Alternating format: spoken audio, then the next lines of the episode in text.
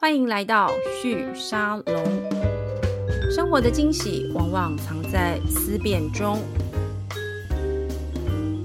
嗨，旭沙龙的听众朋友们，大家好，我是玉宁。今天的节目呢，也要来跟大家谈一个产业的创新，邀请到的是一图创意有限公司的执行长跟创办人庄淑宇。外号叫虎牙，对不对？嗯，是，所以我叫你虎牙，你比较会理我。嗯 对，大家都习惯叫我虎牙。Hello，虎牙你好。Hello，Hello，hello, 大家好。好，那如果你对虎牙或是一图创意这个字或名字比较不熟悉的话，但是如果你很常在网络上面逛一些好玩的东西，你可能有听过，比如说新北圈起来这个活动。对，那虎牙的公司呢，我刚才问他一下，就是现在到底有多少人？听起来有点微妙。实际上，正职就是你自己。对对对，正职只有我一位。对，那我有另外两位合伙人。对，那他们现在是在也是有其他的工作，就对。呃，我们应该说会各自以各自，我们手上可能都有各自的案子，是，但我们就可能还是会固定用公司现在就是一图这个品牌的名义去接，就是共同的案子。OK，对。然后慢慢有把慢慢把重心就是会移到一图上面，一图这个组织上面，对对对，因为我们今年才刚创，那其实就是还在实验说目前这个模是可以怎么继续走下去这样的，所以其实也是觉得。听起来就是说，其实下一步怎么做，你们还不是很清楚。但是就是反正机会来了，就先做，对，对，对，对不对？好，那我我觉得我想要请你直接来介绍这个我刚刚讲的这个活动好了，因为新北圈起来这个，我当时我有看到很多人在上面玩。对，那他那个玩的过程里面，其实大家就在测嘛，测自己的状态，自己是什么样子的人。对，但是他的活动本身其实是为了新北这个地方的这个行销，台湾设计展，对不对？的行销而做的。嗯、那我我觉得这种行销。模式的确在现在在网络上面越看越多，而且因为我自己本身是我我以前自己在做杂志或者做媒体的时候，其实媒体也很喜欢做心理测验。哦，对对对，心理测验是不败的。对，心理测验就是不败题这样子。那为什么呢？或者像有点像占星，它永远都是不败题，哦、对，对，对，对不对？因为大家都想要知道自己的特殊性是什么，所以很多人都想做这个。可是它看似是一个很简单的东西，但你真的要在现在这种很缤纷的每天玩不完的这些游戏的环境里面被大家注意到。其实并不是那么容易的事，对。那我们的制作团队其实是注意到你们，就是哎呀，蛮多东西都是你们做的，所以就想说来研研究一下，认识一下虎牙的这个团队。你们是你们的组成是什么，以及怎么样慢慢走到这个路。但首先，我还是想要先请你帮我们介绍一下新北圈起来这个、嗯、这个策展的内容是什么，好不好？新北圈起来其实是台湾二零二三台湾设计展，它在新北的一个展览。那它今年的年度主题就是圈起来这件事情。嗯。那我们接到的任务，我们的客户是台湾设计研究院，然后我们的任务就是负责行销宣传这个展览，这样。对，那这其实也不是我们第一次接，而且我们跟设计展的合作这是第三次了。对，我们之前从嘉义、高雄，然后到今年的新北，是对，然后像这在在更早之前的经验，其实是我们前两届的台湾文博会，也是我们负责社群的部分。嗯、那其实我们做测验第一次成功是在去年的文博，是对，是形状测验。对对对。那今年我们想说，因为在这一年的变化里面，其实我们接到很多测验的邀请嘛。对对对对。那因为它是不败题，没错。那其实我们就会做很谨慎的评估。那这次比较特别的是设计展在圈起来这个主题上，是不是我们主动提出要做测验的？因为我们觉得，其实圈起来这件事情，我们后来自己在行销上面的主轴是让。圈外人变成圈内人，因为其实设计展大家可能会觉得设计跟我有什么关系？对，就比如像对我来说就觉得很遥远，嗯，对对对不是这个领域的。没错没错，你可能会觉得就是你你可能就会觉得你会看不懂啊，可能无法理解。对，那我们就是想办法让设计展可以打开来，不管你是什么样的人，你都可以进到我们圈内去去理解大家呃展出的内容。这样，嗯、所以当我们有定掉这个圈内到圈外的主轴的时候，我们其实很快就发现。这个组头很适合去做测验，因为测验本身就是一个圈起来的过程。我把你圈成某一类的，对，然后就是不同类的人呢，怎么样去去做这个分类？对对，那所以我们就决定要。就是可以再做一次测验，嗯哼，对，所以这个提案，因为你刚刚有提到，其实这是你们跟这个呃设计展第三次合作，对不对？所以前两次的合作，因为当时公司还没有设立，刚刚你有谈到一体创意其实是今年才、才设立的，对，所以前两次是怎么开始合作的？最开始其实是文博会的合作，就是在前两年的时候，那时候这个这个说起来可能稍微比较确定会不会有点尴尬，就是因为。一开始我会认识文博会这个客户，是因为我前公司的关系，对，那就在广告行销公司，对对对对，那客户就对我有一些印象，那他们后来因为有这个专案的需求，是。对对，然后他们就请我看能不能，因为他们后来知道我有自己出来接案，然后他们就有来问我说，那我可不可以试着提案看看？他们我觉得蛮蛮勇敢的，因为那时候我才刚出来自己接，而且就是自己一个人在作业的，对？对对对，然后他们居然问我可不可以提提案，然后其实文博会对那时候我来说是是一个很大的憧憬，就是、嗯、就是因为我之前在那个行销公司，其实会一直接触到展览的活动，是，然后其实文博会啊、设计展啊，对我来说都是很遥远的，然后而且是大客户，对不 对？指标型案子，没错。然后而且我我自己去前几年就还作为有点像小粉丝的感觉去看展的时候，其实内心都会蛮蛮激动的。那也会希望自己有一天可以就是身在其中，成为他们的一份子，这样。然后没有想到就是。就真的有机会去做这个提案，所以我就因为其实我在突然接案之前，其实有就是像我的前同事啊，是我有很多的前同事，然后还有可能认识的一些朋友，然后我就很快的就筹组了一个团队，包含是因为我本身是创意背景，是。是企划跟文案的，是。对。那我后来又就是找了设计，然后也有在找另外一位创意这样子，然后就一起去做这个提案，然后就是那时候真的就是使出浑身解数，嗯，对 对。对，全力投入，全力投入。因为很很希望说可以可以接到这个案子，然后也很想要把这个案子给成功执行出来。他的案子的规模大概多大？然后你们必须要负责的项目或者是工作范畴到底到底有多少？其实就是整个文博会的前期到展览期间的、嗯、的宣传，但其实这个宣传其实会比较是分工的方式，就是社研院自己也会负责一部分。对，那我们这边也是比较负责是整个对外，像是展览的资讯，然后像懒人包，然后还有一些可能比较创意的延伸的。的贴文是怎么样去转译这个展览的资讯，让更多人好好理解？是，对，所以我们那时候那一年有做了蛮多的尝试的。然后，因为文博会本身的资源其实很够，因为它。他像像他在花博展区有很多插画家嘛，对对对，然后又有很多策展人跟设计师，所以其实我们那时候就发现文博会有这些资源，那我们怎么样去运用这些人去在网络上帮我们做扩散？所以我们在那一年有就有开始尝试类似像这样的思考，就是我那一年做的比较硬一点的是，我们让策策展人，就是那一年的主题是数据庙，就汇聚相信的力量，是，然后我们让策展人去。打开书柜，就是拍他们自己的书柜，因为我们，因为他那那那年很强调的是汇聚这件事情，对，所以我们就。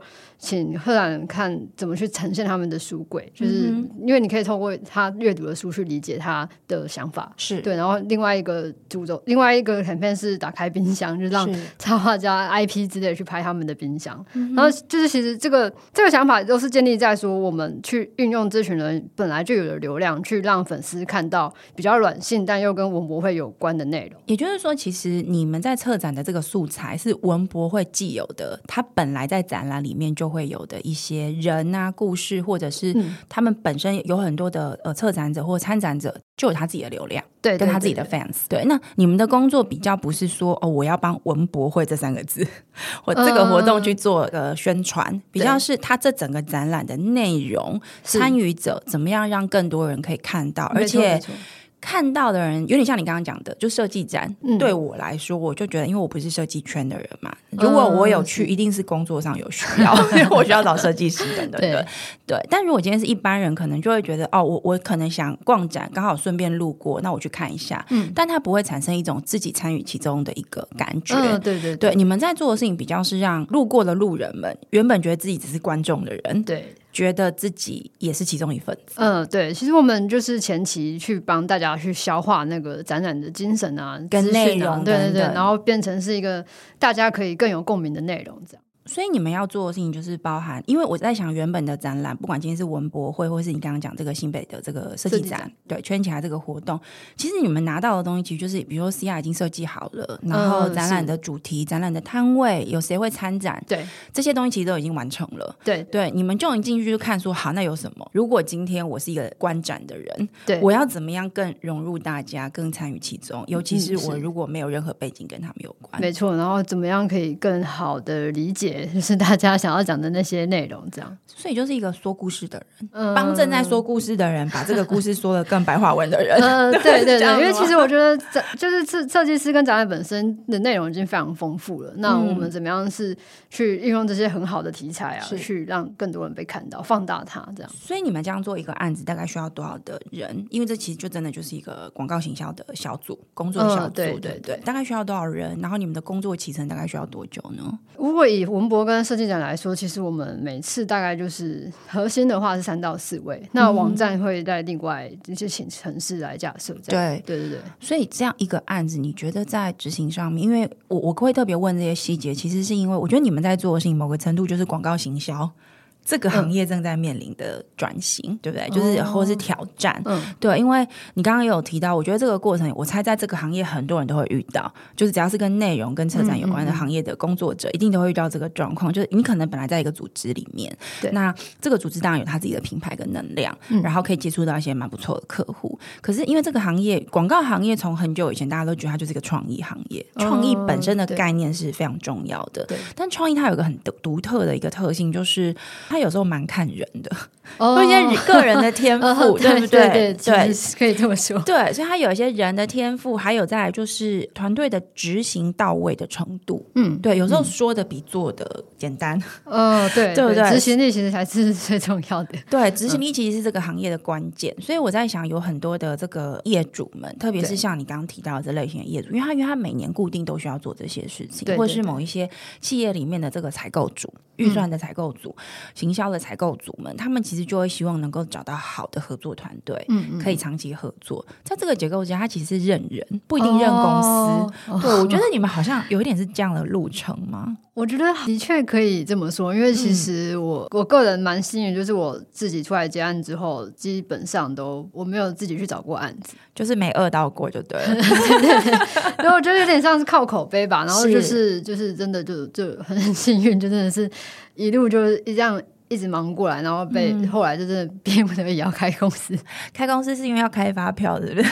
呃，其实比较是为了品牌的需求，就是想要让大家知道这个作品是来自于谁，哪一个品牌这样。对。但为什么不能用你自己个人的虎牙这个品牌，而必须要变成一个公司？呃，因为我自己没有办法。我我其实我我觉得我其实不开公司也维持原本的方式做，其实也也没有不行，也没有不行。对我可能还赚的更多。对对，因为开公司。其实又会有很多成本，没错，对对对，然后你之后扩编啊等等的，还有就有很多考。你知道这就为什么我们找你来上节目的原因了。我就是想知道到底在哪个阶段想不开。啊、呃，真的真的，但我觉得最后还是觉得。有一个品牌，我们比较好对外说话。然后我觉得还有很重要的是，就是我觉得，与其自己完成一个很好的案子，我觉得跟对的伙伴一起做到很棒的作品，这件事情本身的成就感，或是那个开心的程度，对我来说是很大的。应该说是是，是我我们我最想要做到，就是和一群对的人去做到很棒的作品。这样，嗯、我觉得这个的过程本身比可能比我个人一直埋头 赚钱还还更开心。这样。那我可以请教一下，目前你们的团队组成嘛？因为刚刚这样听下来，其实。我猜你现在这个意图创意这个品牌，嗯、这个公司的组成的人员，虽然你刚刚有谈到嘛，就是说正职还是只有你一个人，短暂时啊，暂时是只有你一个人。嗯、我相信应该是因为原本从过去这两年你独自接案的过程当中，因为本来案子就不可能自己一个人独立完成，嗯，你就要找非常多的合作伙伴，对对对所以我在想，也是在这个过程里面，慢慢的形成一个隐形的团队。对，因为其实我们都是固定的合作，是会固定合作接某几个案子这样。你们现在的这个。个合伙人的组成是什么样子？呃，我们另外另外两位的一位是设计，嗯、然后另外一位是业务。然后他们其实呃，设计也是我们前公司的同事。嗯、那另外一位业务是这位设计的在更前面的同事，然后他们之前也是在广告业。嗯、对，所以其实我们三个都有广告行销的背景。嗯哼。那你觉得接下来意图创意的发展？因为我我看了一下你们参与的这个案子跟你们做出来的作品，嗯、心理测验真的是大众，就是这好像是你们一个特色，哦、应该是我们有对外讲的哦，比较是这个。对，目前其实就是因为心理测验大家最多人知道，那我们因为其实也就是公司的社群跟官网，目前都还在努力的生产中，所以大大部分看我们目前啊，就是先让对外比较知道是心理测验，但其实我们。嗯有很多的商业案，然后品牌的经营或是社群的一些 campaign，其实都有在做。可不可以介绍一些你觉得你心中现在想起来觉得会骄傲的作品？因为我我我在听你讲话，我在看你讲话的模式，嗯，我觉得你对作品是蛮在意的。所以一些好的作品，你可不可以帮我们举一些例子？心理测验以外，因为刚刚我们已经谈了这个新北圈起来嘛，这个应该是很多人，而且因为它是一个由政府机关为主的这样的一个业务，所以它本来在行销上面，它就会希望更多的市民参与。嗯，对，所以我觉得，我想一般大众大概有印象，大概就会是这个。但你不同类型的案型，应该它的 TA 是不太一样的，所以一般大众不一定真的知道。那帮我们介绍一些，你现在回想起来都觉得嗯蛮骄骄傲的，你想要告诉大家说，哎，那是我们做的的一些案型。如果真的要说以我们现在意图这个团队来讲的话，就是我觉得还是要讲，就是前两年的文博会，嗯，还有就是这几年的设计展，因为前两年的文博会。就除了心理测验之外，就形状测验之外，其实我们还做了额外非常多的操作，包含是贴文方面的。我们在文博会，我我举例来讲好，因为文博会去年是第一次移展到高雄，嗯、那我们到时候就有在思考怎么让大家可以更知道这件事情，所以我们在前期的暖身，我们就做了一个上线上的一个小小的 campaign，是拜码头的的小企划，嗯、对，然后我们就是用比较数位的方式，就是好像跟高雄在地的各个场馆，跟可能像是 IKEA 也有，对，对，然后魏武营这些。我们去跟他们打招呼，就是做送一个见面礼给他们，是，然后然后然后让他们也可以在他们的社群上面去回回回应我们这样。你是指线上小编串联吗？对对对对对，官方账号的经营者的串联，没错没错没错，是是类似这种感觉。那然后其实除了像这样暖身之外，我们在展期间，我们其实也会结合时事去做一些操作，然后包含是怎么样让，还有让展讯去做懒人包的的梳理，怎么样最大化让大家看到每一个策展人他。他的策展的，因为每个策，因为其实策展主题非常的多，嗯、那我们其实在这方面，我们其实就是做了很用心的整理。是对。那设计展的话，我们其实也做了很多其他的事情的。对对，今今年是比较，今年的提案的策略是比较，真的是比较以测测验为主。是对。那像呃前两年的话，我们其实就会比较深入在在地当中，像在前两年在嘉义的那一年，其实我们那时候就有做了一个线上的小杂志，是对，就是一个线上小志，它是嘉义的秘境志。嗯对，那我们那时候就有联合当时的在地的策展人，对，然后请他们可能就是我们会访问他们一些题目，想请他们推荐一些他们的秘小小小景点，对，他们可能私下会去的地方，是，然后还有最重要的是请他们推荐火鸡肉饭，对对对，然后我们就把这些资讯做成一个秘境制的感觉，然后让大家可以在线上去索取，然后也增进设计展的曝光。也就是说，因为你你因为你的目标是要让更多人来嘛，所以你把跟嘉义有关的去嘉义这件。事情变成一个内容策展，呃，对。然后其实我们那时候的主轴是跟我回家，因为是当当自己家了。但跟我回家是当自己家的下面的一路这样。是对对，就是我们其实，在面对这些策展活动的时候，其实我们在形象上面都还是会有拉一个自己的主轴，然后让大家在看到我们的内容的时候，可以感觉到这个精神在里面。是因为你们在三月成立的时候，你们有一个自我介绍是说，你们是一群野生的内容 然后把社群当策展在做，是把创意当生活在过，对，在创意跟创作跟自由路上前进，这就很文案嘛，就是你们就是在做自己。那为什么会想要这样介绍你们自己啊？就是这些要是我我写的没错，对，我现在脸书呃公司的这些社群都是我自己都是你自己在做嘛，对对对对。然后我觉得之所以会这样讲，是因为我很想要讲强调一件事，是我们公司的强项是在内容上面的细致程度。就其实你现在发现做，其实做社群啊，这门槛非常的低，嗯、就是人人都人都可以进，没错没错，所有人都可以去做社群的编辑。对对，那只是说，而且其实社群的编辑，社群的贴文其实迭代的非常的快。对，你可能一个东西，可能过几天它热度就没有了。那其实所以你会发现，会越来越少人愿意花时间在做很精致的贴文。是。就是或是社群的 campaign，是因为它就是一波就没了。对，那可是我们还是会 CP 值不够高，没错没错。但我们就有点像，但我们就会蛮想要去做到。那假设我们今天就是可以做到很精致的内容，然后这个精致内容，也许我们不用靠广告就可以达到很好的传播效果。嗯哼，那那就是那是我们想要追求的事。你说的不用靠广告，应该是说不用在社群媒体上面下广告预算去推播吗？应该说我们不会以广告的。广告投放这件事情作为主要的的传播。应该说 KPI 的达成效果，对不对？呃，对，因为就像我昨天刚好就是也有被访谈，然后他就刚好那个对方他说他之前访谈的对象会跟他们说，广告公司在广告投放的比例上可能会是五十趴、六十趴以上，对，但我们可能不到十趴。这是我我我自己听到的时候，其实我也蛮惊讶。就是你说五十趴这个这个比例吗？就我我大概有概念，但我没有想到我们之间差距这么大。就是我们真的广告投放对我们来说比较是一个催化剂，就是我们已经有很好的内容了。但我透过小量的广告投放去去先突破那个演算法的圈的门槛，那后面其实它。突破那个门槛之后，后面我们因为我们内容够强，它就可以去做到自然的传散。对，然后真的，我觉得这是我们比较特别的地方。做这件事情，你觉得难度在哪里？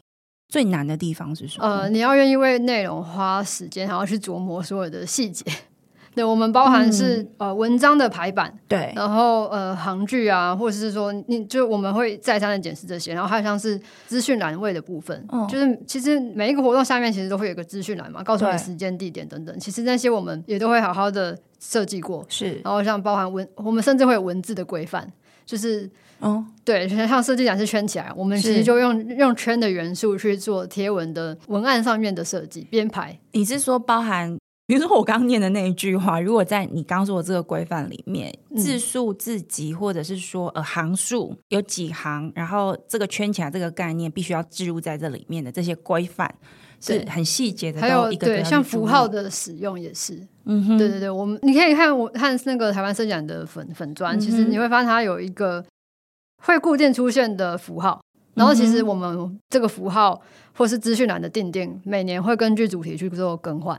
去年在高雄的时候是比较海浪的感觉，嗯，对，是波浪啊。然后其实真的就都会，就是这些很细节的事情，其实大家可能平常不会注意。你这个规格拉蛮高的，因为你刚刚讲的就是每一件事情，所有做过内容制作人都知道，那个很花时间，而且很花脑力，而且它不是一种就是说。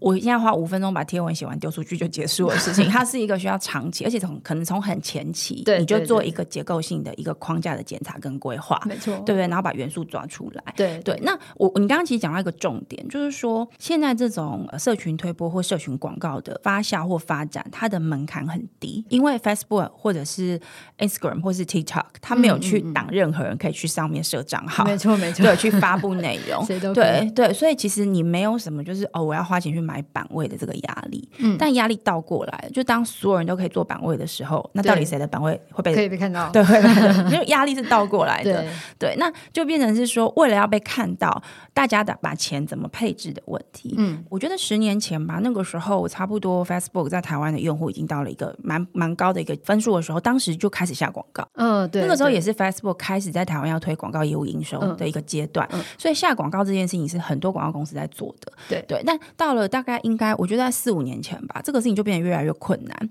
一样的，哦、对对，成本越来越高。对，就是你竞争越来越激烈，因为它的这个广告概念就是在 bit，就是我们就是在、嗯、对对对对就是在下标嘛，喊价，嗯、就是我 我这边钱比较多，所以我就可以吸引越多人来这样。那它就会发生你刚刚讲的状况，嗯、就是五六成，百分之五十到六十，对对对，都在下广告，都在做广告投放。最赚的是谁？当然就是这些社群平台。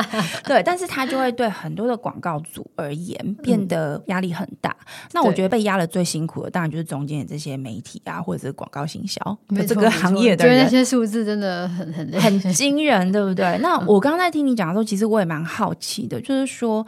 嗯，我觉得这个行业它也在面临一些资本或者是分工关系的配置的变化。对，有很多的人其实开始越来越仰赖大这种广告投放的时候，你就会发现一个广告预算，如果你今天要去喊到，就是说哦，你比如说像募资或课程，嗯、对不对？它就是其中的一个案例。你看到那个两三千万的那个募资案的那个营收里面，可能有五六成，没错没错，他们都拿回来投放了。对，那我觉得你刚刚这样的经营模式，我相信会有很多广告预算组会很喜欢，因为他想象了就会觉得说，哎，那你可以不用花这么多钱在投放，我是不是总体预算可以降低？嗯，对，这个是会会不会误会你们？我我觉得这个要再补充一点是，刚好我提到的，应该是我们手上这些案例比较是品牌面的，然后像包含策展，其实。也也是，我自己觉得还是它也是比较面向品牌或是议题。那相对来说，我们其实没有转单的压力，我们我们不是被算转换，OK，所以你们的你们的 KPI 是怎么设计的？就怎么设定你们的 KPI？呃，我觉得其实会看客户本身。嗯，我我们大部分的客户都还蛮佛心的。对，像像设计展跟就设计研院这边，其实基本上他们没有什么门槛给我们。嗯哼，对他们就是非常信任我们，给我们空间去呃让我们做最大的发挥。对对，那那其他案子可能就会有各自的需求。品牌品牌品牌案的话，通常可能会是粉丝数啊、触及。呃，互动这种的，对对对，比较看是线上的数字，嗯哼，对，那这个其实。我自己的观察是我们还是会投小量的广告，但那个、但是你刚刚讲的，你有一个顺序嘛？对，你的广告投放是为了先扩到第一圈，对对对对，对不对？嗯、突破演算法的，没错没错。我们可能下个几千块的的触及跟流量，就是就已经非常好了。那接下来就是靠你刚刚说的这些很细致的内容的设计跟沟通流程的事情规划，对、嗯，去增加这个口碑扩散，或者是用户分享给用户，member get member 的这个过程的扩散。这个 know how，我觉得它很吃你对网络上。面的这些乐听用户的生活习惯或是偏好习惯的理解，嗯嗯嗯对不对？你你你觉得你们团队在这个或或你个人啊也可以，嗯嗯嗯就是你觉得你在这个事情上面为什么可以掌握到这些？是不太可能是就呃突然心心灵哦就灵犀一点通就懂了，不太可能是这样。我相信是有些路程的。嗯，我觉得可能。如果真真的要往前回想的话，其实就是我从小都在做内容这件事情。就、嗯、就我觉得，像我我国小小五还小六的时候吧，我就在一个巴哈姆特的论坛电玩的论坛，我就是当版主。就是他想去找 Sega 来，对，所以 Okay. 我就就是一个小学生在上面当版主，然后我还甚至还自己创了版，这样.就是申请创版，嗯哼，对，就是很很积极在参与这些社群网络上面的社群内容。对对对，我从小就在在社群里面，然后就可能会去发文啊，然后去去写文案的。是对，那我其实我觉得他就是真的是从小累积起来，然后就 所以其实如果我要问你说，哎，你的工作年资多久？本节目很少有人说哦，我从国小开始。国小开始，所以说经营巴哈姆特还有其他的一些经验会累积吗？我后来因为就是因为我喜欢玩电动，所以开始做巴哈姆特。然后后来国高中就是会开始，就是那时候有无名小站的，就是写网志。对对，但我也没有，就也不是真的网红了，就只是写好玩的。那我就会发现身边人对我的文字，嗯、或是哦，我有我可能会开始自己学摄影。他们对我的图文的在就是给大家看的反应都还蛮好的，然后我其实就会发现我我自己对于像这样的文案或图片的编排，对，甚至是影片，我那个时候也有自学拍影片，这样剪影片这样，对.对我我其实我会发现我从小就对这样的事情有兴趣，嗯、那其实在这个过程里面就会不断的去需要去学习，就是我会大量的观看，就是各种素材。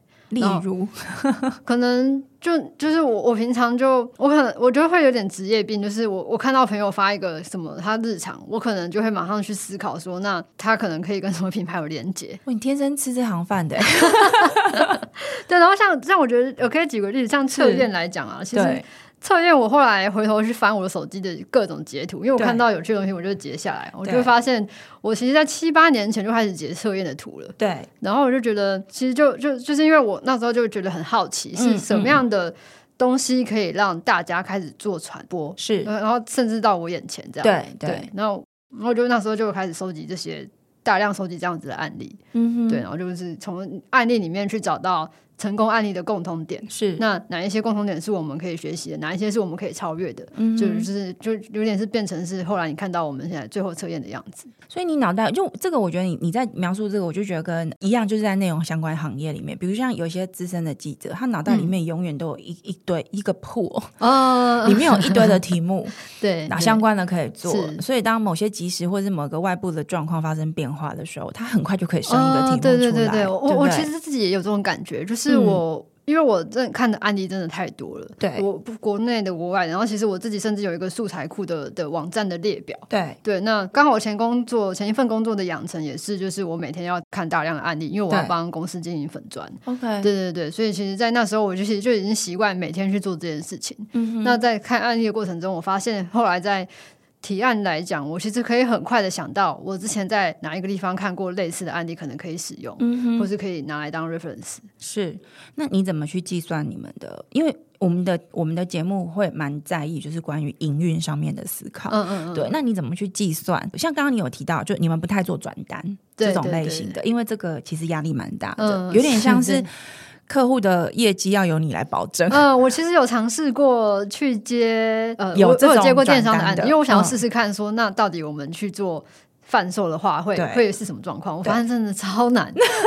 你是说大大家做完心理测验很满足离开，但不会花钱？对，是像这样。对，我觉得可能是这个概念。对，然后我就觉得那是真的是一个另外一个挑战。嗯哼，你会之后会思考往那个方向移动吗？因为我我觉得这是现在所有行销广告行业的从业者，不管你今天是走新的路线，还是你是就是各种不同的既有的传统的媒材或是媒体的管道，你都还是继续做。我觉得所有人都在面临一个压力，就是你广告主，因为所有东西都是互动的。而且线上所有东西都可以追踪，嗯嗯嗯，对，所以你的广告主会越来越想要你用转单的方式来跟他 谈 KPI，对不对？那我我觉得大家都会有一个两难，就是你不接你的案子的这个限制性就非常高，对对。那那你接了，你又没有办法保证达标，对不对？因为你的声量跟你的转单之间的关系，其实它是不一定有迹可循的。嗯嗯，对你你现在怎么想这件事情？我觉得我们还是会比较专精在做品牌的操作，品牌跟议题，嗯、因为其实这是我们的兴趣，对。对，我我就是对策展啊、译文类的会会做的会比较开心。那当然，我们有接其他，不管是科技业、金融业，其实我们都有在接触。对、嗯嗯，那那些刚好，我觉得就是我们会去做筛选啊，就是他真的是想要讲品牌的，OK，我们比较适合。OK，那转单的话，我之前有试过茶叶，也有试过蛋卷，就是 牛核桃小试这样，然后就发现其实它跟我想象的不太一样，它真的很仰赖广告的投放。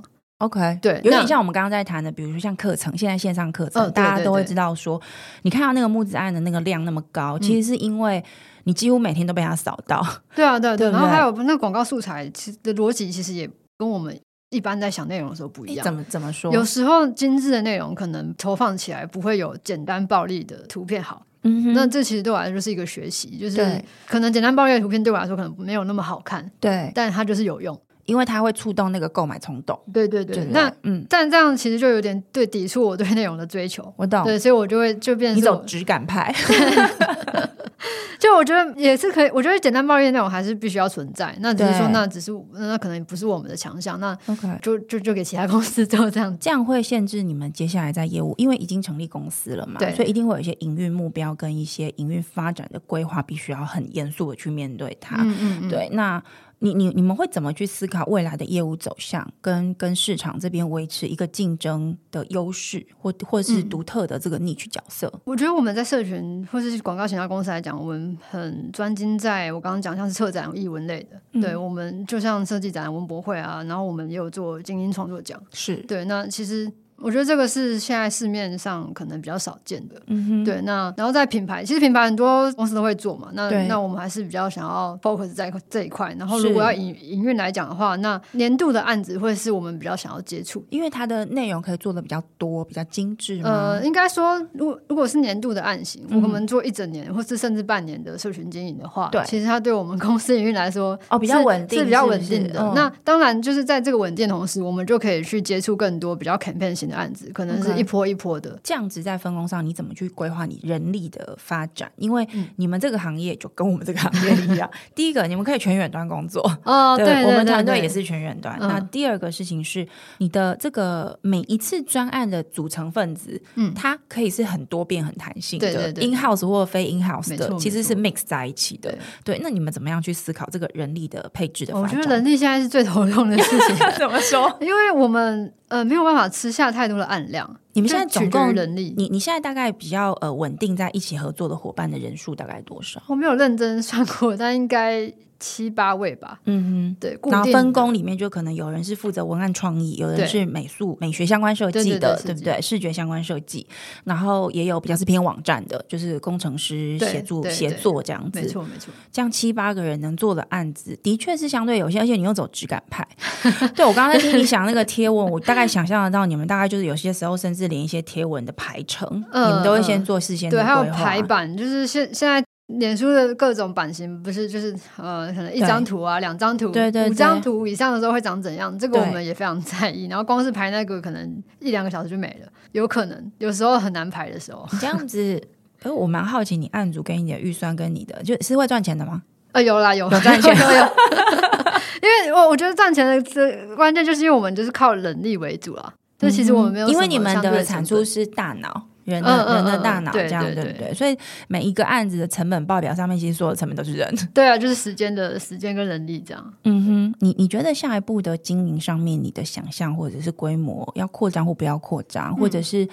嗯，虽然还是以品牌为主，对，但我相信你不太可能只有文博会或设计展这样的一个案型嘛，你还是要去去呃思考新的业主在哪里。嗯嗯嗯，那你怎么样去思考这接下来的规划的可能性？嗯，其实我觉得，因为设计展这这一波又更成功的关系，我们现在真的又又接到各式各样的，对对对，对，那。嗯在在挑选的时候，其实就是看预算跟时间，还有就是我觉得就就是看那个品牌或者他想要讲的议题，我们有没有感觉？嗯，对。那刚刚提到未来的案型，嗯，我想一下，没关系，任何你想到的，嗯、因为我觉得做创意的人有时候会一些天马行空的想法，哦、对不对？我我觉得应该是我最近遇到一些创业的前辈，他们都觉得我们这样就好了。对，我觉得为什么还要就是因为扩就这样稳稳做也挺不错，因为他觉得我们这几个现在的组成。我们就可以知道，其实像这样的大案子了，那其实就继续保持就可以了。如果继续扩编的话，嗯、相对应你就要面对劳健保啊，甚至说呃要不要有办公室等等营运成本的问题。那那个这个可能就是我我会变成每个月会，应该是我就会开始有压力，就是我要去养员工，嗯、呃养养人之类的。对你，那你目前的想象呢？你是要冲出去，还是觉得说那先这样就好？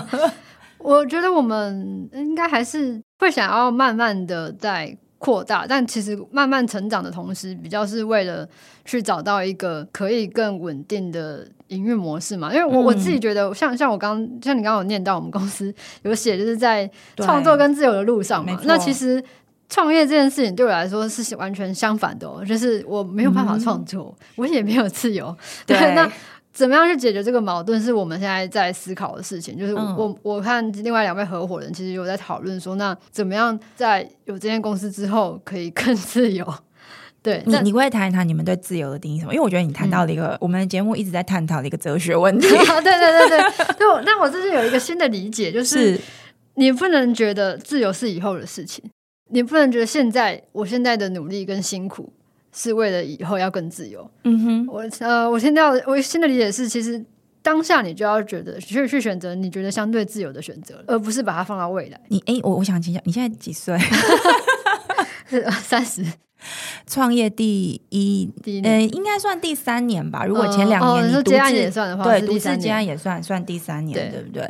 我觉得你你应该讲，你这个时代的人，世代的人真的蛮有趣。因为你刚刚讲这个答案，其实是呃跟我同世代的人，嗯、但因为我们我觉得我们出来创业的时间比较晚，嗯、我们大概都差不多是在三十几或甚至快四十的时候才出来创业。哦、对，然后做的题目当然呃类型也不太一样，但是都有类似的感觉。就你刚刚讲了一个蛮重要的重点，嗯、就是。自由这件事情不太可能是你的想象的财务自由而已，哦、对，对不对？对，不是公司很大了，然后你不用每天总结的时候才叫自由，而是你会选择创业，是因为你透过创业而在花费你人生时间在做的这个事情，对，对你而言是一种自由。嗯嗯，对不对？对就你不要当社畜嘛，对不对？没错，选择的自由。嗯，对。然后像像我觉得我我离职有一个很大的原因，也是因为我真的不想进办公室。你你你是说想远端上班？对，我起不来。不是，哎、欸，等一下，你是在广告公司没错吧？对啊，对。广告公司不是本来就已经相对比较可以晚进办公室吗？对，就是即使是这样，我还是到，就是我还是会就是起不来，起不来。我真的是每天早上要准时进办公室这件事情，对我来说压力超大。所以你就想说，算了，我干脆在家做好了。我想睡到几点就睡到几点，但我要晚上上班也没人管我。对，没错没错。我觉得这个自由对我来说很重要，就是我可以自由选择工作的地点、工作的时时长这样。你的工作的伙伴，你的你的伙伴们是不是也都是这样？我不能讲昼伏夜出，应该是讲就是要、嗯、要追求这种生活形态的自由。我觉得另外两位其实跟我蛮蛮相反的。我们有一位设计师，他其实是是正常的工作时间的，OK，但他可能追求的是生活心灵上的平静。Oh. 对，然后另外一位更酷的是，呃，我们的业务总监，他。他，我觉得他他很喜欢旅行，他自己有一个品牌叫叫勇气项目吧，对，然后他他里面有超级多他去世界各个国家旅行的的，所以他就是在线上跑业务，就是哦，我觉得很酷。然后我我印象很深刻，有一次我们在过一个案子的进度，我听、嗯、就他传传语音给客户，对，然后他就在边传边讲，我想说为什么？因为他正在走朝圣之路。你说人在西班牙吗？还是在哪？他真的就是 去走朝圣，走朝圣路边走，然后边边边工作，然后我觉得超酷。那你觉得你以后也会这样子吗？你会你会向往这样的方式吗？我觉得我个人比较喜欢的是各种各样的体验，所以包含是在客户的选择上面，嗯、我也会觉得我不排斥任何产业，我都会想要试试看。Oh. 所以其实就去各国对我来说也是体验。但你在台湾找到一个好的生活方式，嗯、甚至回回家种田，对，那个都可以。对对对，对，因为因为我的太太她是屏东人，然后她爸爸是种莲雾的。OK，对，我觉得这甚至也是一个考量。那我觉得，如果这个自由的程度大到我们可以自由去选择想要做的事情，嗯、然后这个时间，也许我们真的某一天。就也许我们少接一点案子，是因为我们足够稳定的。那也许我们真的团队就跑去跑去做莲雾，不是做发展一个莲雾的品牌，是也不是没有可能。就问你说，哎、欸，你做什么？哦，我是那个农夫兼那个创意营 销。对对对对，这是你理想的生活状态。我觉得这就是它也是一个可能性啊。就我现在，嗯、我我自己老实说，我对于我自己的未来还还没有一定要怎么样。对对对，我我我现在我觉得我现在的阶段比较是先知道我不想要怎么样。OK，对，我不想要变成多大的广告公司是之类的，或是我我要。它不是一个既定路径，对对对对对，不是说以前可能大家会说，哎，你在干嘛？你说你在创业，我说，哎，那你在哪里上班？说，哦，我自己开公司，然后大家就会想象说，哦，所以你以后就要慢慢的变大，变大企业的老板之类的，对。但其实就是不是这个想象。哎，我我觉得这好像是某一个时代的创业或创新，或者经营商业模式或经营人生状态的一个特质。这个事情其实是在网络这个环境发生了之后，对对对对，对不对？才有可能，因为就是。这样，像大家很常做自，现在就是自媒体，没错。对，那可是我觉得这个就是我我自己有在在看这件事情，因为你说就是比如说走 YouTuber 啊，网络这个路线，因为像现在的在比我更年轻的那一代，他们现在就是很喜欢追求，就是很喜欢讲财富自由、被动收入，对，这是他们现在的理想。他们对工作对他们来说可能不是就是成就感的来源，是对他们会觉得可能工作只是薪水的来源，没错。那他可以去额外去发展他们。想要做的事。是。对，那我觉得我的状态比较不一样，就是我的成就感来源是工作，就是你现在在做的，你的专业本身就是你的兴趣，对，应该这样讲，对不对？所以在这个接案的过程，或是做这个广告行销，协助你的业主把品牌扩张出去，接触更多社群，对的这件事情本身也是啦，因为你从小就在巴哈姆特上玩这一套 嘛，你你只是只是把这个玩这个玩耍的这个过程变成你的一个吃饭工具，嗯、呃，对。然后我觉得也是因为我是，也许是因为我有。热情跟兴趣在里面，所以我愿意把我的内容，或是我想要给大家看的最后的呈现的成果做到最好。嗯、我愿意为他付出这些时间跟精力。所以对你而言，它比较不是说那么死板板的，就是一个案子接进来，开价多少，成本多少，所以我们就做多少。哦、对，我们 常常，我觉得这是一个很不好的事情，就是 我们对对对，就是我们可能有时候，我可能预算五十万好了，我们一百万的力气在做。之前呢、啊，有时候会这样，然后现在有在慢慢的收敛，呃，提醒自己说不要再这样下去玩命了。对对对对对，但而且有些案子啊，对，是因为兴趣接的，可能不是预算的考量。OK，这时候就真的很，也不是佛心哦，是做让自己觉得志趣相投，对对不对，对？跟你的业主的关系比较是因为就是天啊，真的看对眼了，很想做一场朋友。对，我觉得其实就也很幸运，客户都还蛮支持我们这种，嗯，有点乱来。就就我会我会用“野生”这个词，也是因为这样，是就是我们不是在那么体制内的在帮大家思考这些事情，或是我们自己公司本身也也不是那么体制内。那你的业主会有是不是有一种某一种野生的个性？或特性，因为我觉得这个要看对眼，其实也要他们相信你们，嗯、然后你也要相信他们，你才会愿意这样付出啊，呃、对不对？对，对，你的业主现在有没有一些特质可以跟我们分享一下？特质，因为其实我我会这样问的原因，是因为我觉得广告业主或者是广告预算的这个采购者、行销团队们，嗯、他们自己本身也在进行一一场革命，嗯、呃，对不对？对嗯，呃，我觉得最大的特质应该是大家对于内容的追求，嗯，就是我们都是喜欢。好内容的人，OK，对，就就是应该说，他们愿意把内容可能放在其他 KPI 前面，OK，更多一点，OK，对，这个是一个一个蛮关键的，对，对不对？对，所以其实 awareness 的在意程度会比转单的效果。可是我我其实觉得，其实所有的业主到最后一定都还是会看 KPI，我们的结案报告所有还是要把所有数据列出来，没错。那只是说在这个过程里面，你可不可以让他感受到我们对内容的用心？嗯，那他也许会慢慢的被，我觉得有有时候这也是是一个过程，就是。他可能一开始会觉得你们为什么要这样做？对，那但我们透过我们的案例来慢慢让他相信说，原来好的内容可以有这样子的传播的力道。对我，我我觉得这个其实是个蛮蛮有趣的现象诶，因为你你刚刚在讲你们团队的运作模式，包含远距。嗯以及这个原剧是真的原剧，不是只是 在各自在家的原剧，对，是人就跑出去了的原剧这样。而且你可能在工作的同时，你也在体验你的另外一种人生的一个状态，对不对，某一些不管你今天是亲友壮游，或者是你可能同时在扮演另外一个人生的角色，嗯、它是可以同时并进的。这个我觉得会是一个呃，也是我们节目很常聊的一件事情，哦、就是我们认同，我们也认为未来的呃市场就是会变成那个样子，嗯、人类的社会往那个。个方向移动跟发展，但因为它是一个慢慢演化的过程嘛，我我觉得最后我想要请你分享一些跟管理有关的。虽然你现在还是一个人，嗯，对对不对？然后我我在猜想彼此之间也不是跟伙伴之间也不是那么老板或不是老板的关系，基本上是平行的，对，合作伙伴关系。嗯，这个我相信会对非常多正在听，假设有听你这一集节目的朋友们可能会思考，就是说，好，那你们怎么做协作管理？嗯、这个这个协作管理，尤其是大家要这么自由，我觉得这个在传统组织的经营管理者。眼中他会觉得不可思议，就是你要如何确保大家都好好工作，哦、准时 deliver？你你觉得这件事情对你来说是困扰吗？我我自己的时间管理是困扰。你是说会指教的就是你自己？我，我个人的，对我其他两位伙伴都就是他们都是很成熟的大人。对，那我们的尤其像是我刚刚那位在朝圣之路的业务好了，他。他是我负责我们控时间的人，对，他负责控专案进度，对，所以其实那他真的很厉害，对啊，对啊，对啊，他他他负责掌握我们的进度，还有对对对客户的一些沟通、嗯、的联系，因为你要定期的 deliver 东西，让客户知道你们的进展跟状态嘛，对不对？对，那那其实就是我我相对的是希望被管理。